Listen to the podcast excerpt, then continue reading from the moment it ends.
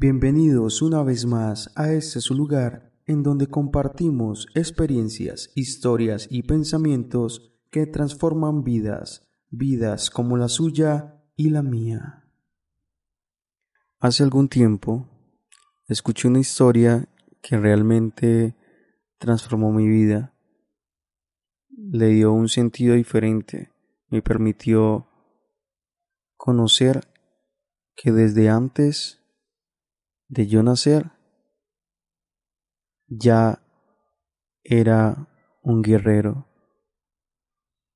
y que el simple hecho de estar hoy aquí me hacía un campeón. Esta historia se llama Usted nació campeón. ¿Se le ha ocurrido pensar alguna vez en las batallas que ganó antes de nacer? Deténgase a pensar acerca de sí mismo, dice el experto en genética Anran en Sheffield. En toda la historia del mundo, jamás ha habido nadie exactamente igual a usted, y en toda la inmensidad del tiempo venidero, jamás habrá otro igual.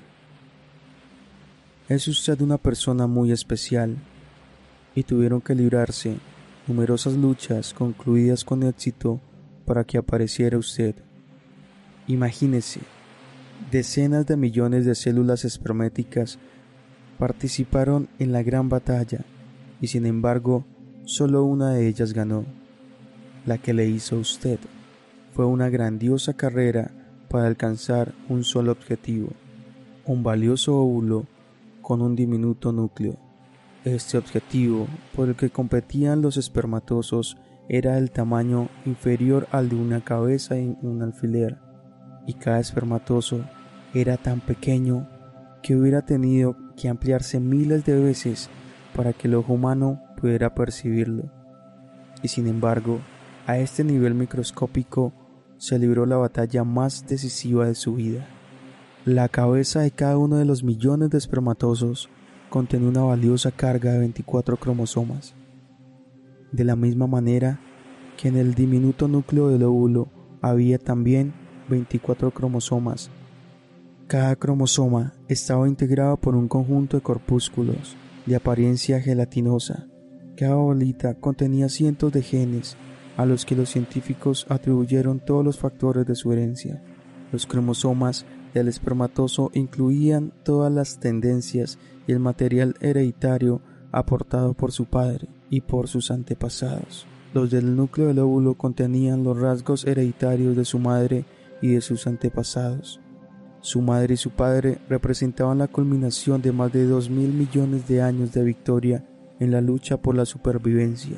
Y entonces, un determinado espermatozo, el más rápido, el más sano, el ganador, se unió con el óvulo que lo estaba aguardando para formar con éste una diminuta célula viva.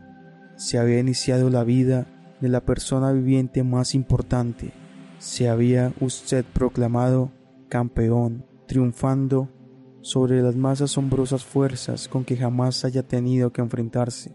A todos los fines prácticos, había heredado usted de la vasta reserva del pasado todas las capacidades y facultades que potencialmente necesita para alcanzar sus objetivos.